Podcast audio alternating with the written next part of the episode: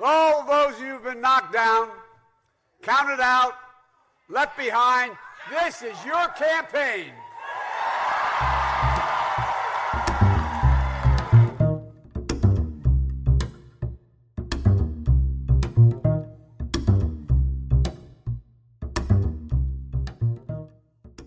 If I'm elected president, my, my cabinet, my administration will look like the country. And I commit that I will, in fact, appoint a, I'll pick a woman to be vice president. There are a number of women who are qualified to be president tomorrow. I would pick a woman to be my vice president. Wer wird Bidens Running Mate im Kampf ums Weiße Haus und damit potenzielle Vizepräsidentin der USA? Wir werden in dieser Folge zehn verschiedene Frauen vorstellen, die aktuell große und kleine Chancen haben, die erste Frau im Amt der Vizepräsidentin der USA zu sein. Unsere zehn potenziellen Kandidatinnen sind im Moment im Gespräch und erfüllen alle Bedingungen, die die Verfassung der Vereinigten Staaten vorschreibt. Wir haben sie in insgesamt vier Kategorien eingeteilt. Die offensichtlichen, die logischen, die mutigen und die unwahrscheinlichen Kandidatinnen.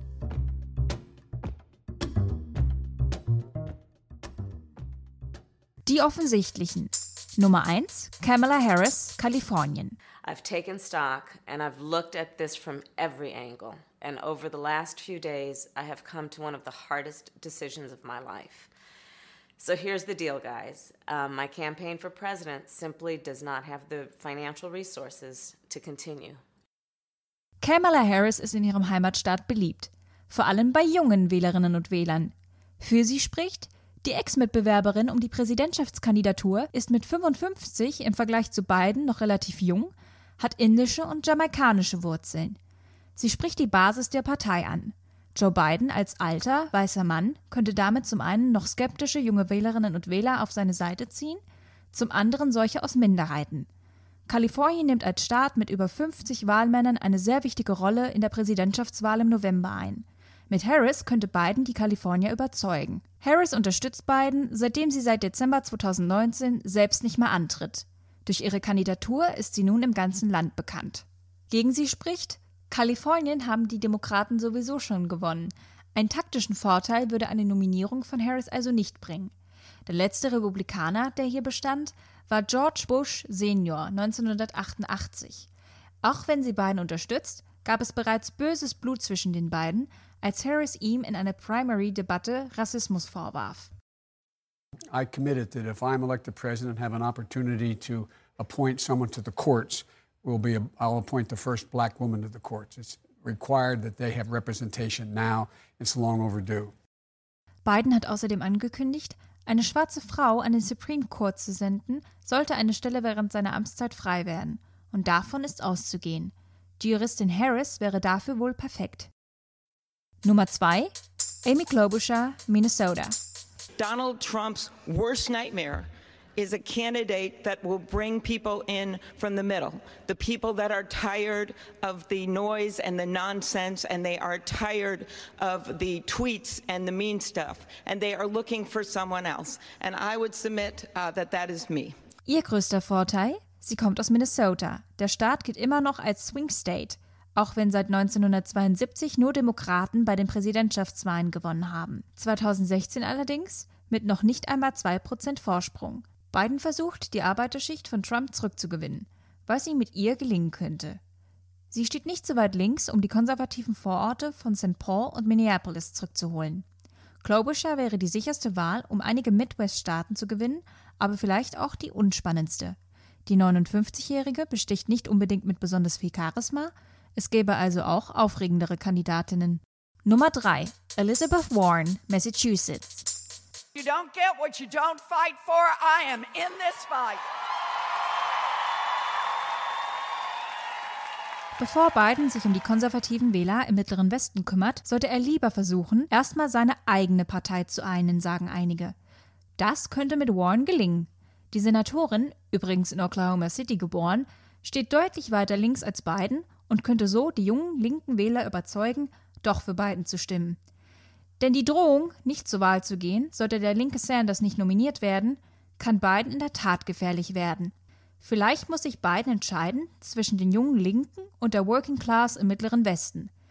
Gegen Warren spricht dann doch, dass sie mit 70, genau wie Biden, schon relativ alt ist und in einigen Positionen dann doch deutlich zu weit links für Biden steht.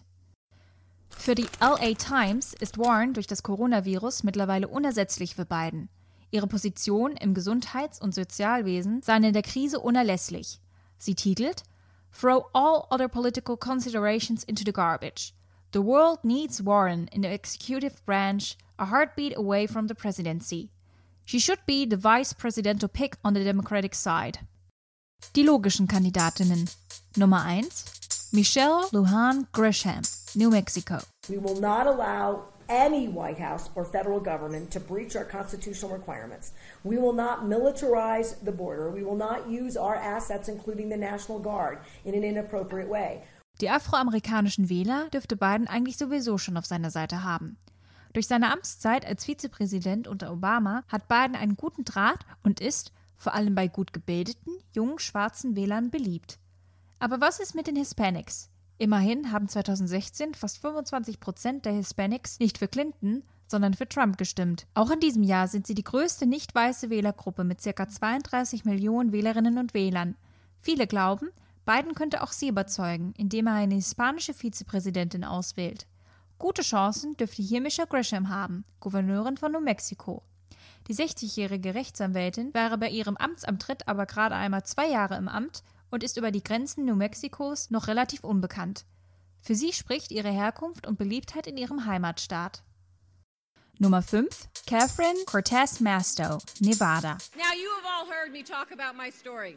I am the proud daughter, granddaughter and great granddaughter of immigrants. I have a great grandfather who came to this country from Italy, and I had a grandfather who came from Chihuahua, Mexico. And like many of your stories, they came here for an opportunity to succeed, to work hard so that they can provide a roof over their head, food on the table for their kids, and give their kids every opportunity that they may not have a good education, a future for them. That is no different than all of our stories, and that is what we are fighting for.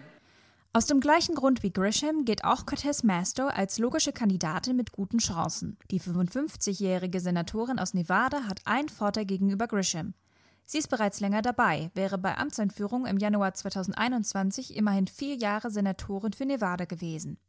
Erfahrungen mit Donald Trump sammelte sie schon im Wahlkampf für den Senat. In den Umfragen lag sie abgeschlagen zurück, bis Trump abfällige Bemerkungen über sie fallen ließ. Das versammelte die Anti-Trump-Wähler hinter ihr und plötzlich hatte Amtsinhaber Heck von den Republikanern keine Chance mehr. Auch das könnte am Ende für sie sprechen. Die Mutigen. Nummer 1. Stacey Abrams, Georgia. Because that conversation started, I'm now getting the question a lot from folks. And the answer is, of course, I would be honored to run for vice president with the nominee. The, the issue is, as a woman of color, especially as a black woman, this is an unusual position to be in for someone to be considered possibly the next vice president. And it would be doing a disservice to every woman of color, every woman of ambition, every child who wants to think beyond their known space for me to say no or to pretend, oh no, I don't want it. Of course I want it. Sie ist keine Senatorin, keine Gouverneurin, keine Ex-Ministerin und hat im Moment überhaupt kein politisches Amt inne und gilt trotzdem als heiße Kandidatin. Stacey Abrams saß zehn Jahre im Repräsentantenhaus ihres Heimatstaates Georgia von 2011 bis 2017 als Fraktionsvorsitzende der Demokraten. Bei der Gouverneurswahl 2018 trat sie an und verlor. Gewonnen hat sie trotzdem, und zwar nationale Aufmerksamkeit. Die Afroamerikanerin wird dem linken Flügel zugeordnet. Mit ihrer Nominierung könnte Biden mehrere Fliegen mit einer Klappe schlagen. Sie könnte ihm die Tür in die Südstaaten und zu den jungen Sanders-Anhängern aufschlagen. Da sie noch nie ein hohes nationales Amt innehatte, wäre ihre Nominierung verdammt mutig. Sie ist auch die einzige, die ganz offen zugibt, Vizepräsidentin werden zu wollen. Nummer 2. Gretchen Whitmer, Michigan. If we all locked arms and harnessed the incredible power of the, the nation, I think we would do a much better job meeting need and we wouldn't have states trying to cannibalize one another. Auch die Gouverneurin von Michigan wäre eine mutige Wahl. Auch sie ist wie Grisham erst seit Januar 2019 im Amt. Ihr Vorteil? Sie gilt als Rising Star der Demokraten, der eine große politische Laufbahn vor sich haben könnte. Da kommt die Vizepräsidentschaft mit 48 Jahren, sie wäre eine der jüngsten Kandidatinnen, aber wahrscheinlich zu früh. Im März 2020 sorgte sie landesweit für Schlagzeilen, als sie sich wegen der Corona-Pandemie mit Präsident Trump anlegte. Die Frau aus Michigan, so Trump, sollte keine Hilfen mehr von Washington bekommen, wenn sie gegen Trump arbeite. She has no idea what's going on and all she does is say, "Oh, it's the federal government's fault." And we've taken such great care of Michigan. Eine Kandidatur von Whitmer wäre also auch ein direktes Zeichen gegen Trump und die Republikaner. Bekannt im ganzen Land ist sie nun auf jeden Fall. Michigan zu gewinnen wäre wichtig für Biden und die Demokraten, aber Gretchen wird wohl erstmal dort bleiben. Die unwahrscheinlichen Kandidatinnen. Nummer 1 Val Demings, Florida. We live in the greatest democracy in the world, and I am convinced that the overwhelming majority of Americans are good, decent people who work hard and play by the rules. But then we have people who have no respect for the law people who have little regard for the rules, people who spend a lot of their time trying to figure out how to game the system. I know the president said that he can get away with anything he wants to. I come today to tell you that no, he cannot, because no one is above the law and he shall be held accountable. Val Demings ist eine afroamerikanische Frau aus dem wichtigen Swing State Florida und hat einen ungewöhnlichen Lebenslauf hinter sich und wäre damit eine perfekte Wahl. Die ehemalige Chefin des Orlando Police Department ist 63 Jahre alt, aber wahrscheinlich doch zu unbekannt. Auch wenn sie von Speaker Nancy Pelosi als Impeachment Managerin im Verfahren gegen Trump eingesetzt wurde, ist eine Ex-Polizistin aus Orlando dann wohl doch nicht bekannt genug. Nummer 2. Tammy Baldwin, Wisconsin. And recommit to securing justice equality, and well being for LGBTQ people in our country. Those who bravely stood up and spoke out so that others wouldn't feel compelled to live in silence or invisibility or secrecy. Tammy Baldwin hat politisch gesehen einige Parallelen zu Amy Klobuchar. Auch sie weiß, wie man in Midwest-Staaten gewinnt. Seit 2013 vertritt sie Wisconsin im US-Senat als erste Frau überhaupt. Auch bei ihrer Wiederwahl 2018 setzte sie sich gegen die Republikaner durch. Prominent unterstützt wurde sie dabei mit Joe Biden, der mehrmals für ihre Wiederwahl warb. Außerdem ist sie die erste lesbische Senatorin der US-Geschichte. Sie gilt als eine der liberalsten Mitglieder im Senat. Auch mit ihr könnten junge, linke Wähler und die Arbeiter im Mittleren Westen gleichzeitig angesprochen werden. Trotzdem, ihre Chancen sind aufgrund ihrer geringen Bekanntheit wohl eher gering. Nummer 3.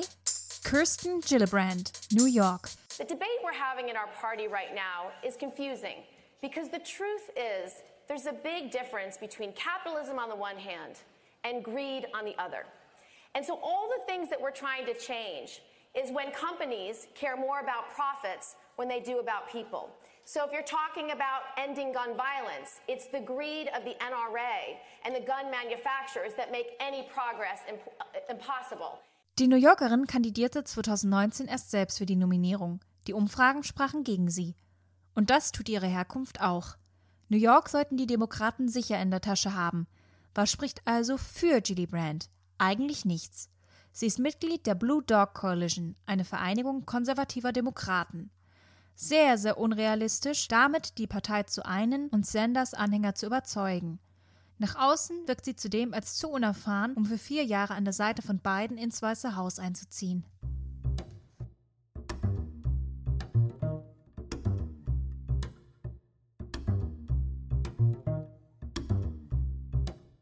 Biden wird taktisch wählen, also eine Frau aus einem umkämpften Staat oder aus wichtigen Wählergruppen. Für wen sich Biden entscheidet, sehen wir wohl erst im Sommer. Biden selbst wurde 2008 im August von Obama nominiert, Mike Pence 2016 im Juli von Donald Trump. Es ist auf jeden Fall eine Premiere. Erst zweimal nominierten die beiden großen Parteien weibliche Vizepräsidentschaftskandidatinnen. Geraldine Ferraro unterlag 1984 mit Walter Mondale gegen George Bush Sr., Sarah Palin 2008 mit John McCain gegen Barack Obama und Joe Biden.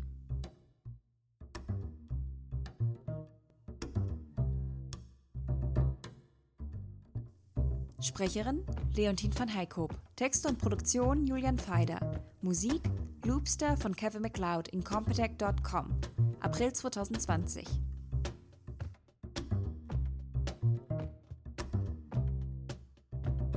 My name is Joe Biden. I love ice cream.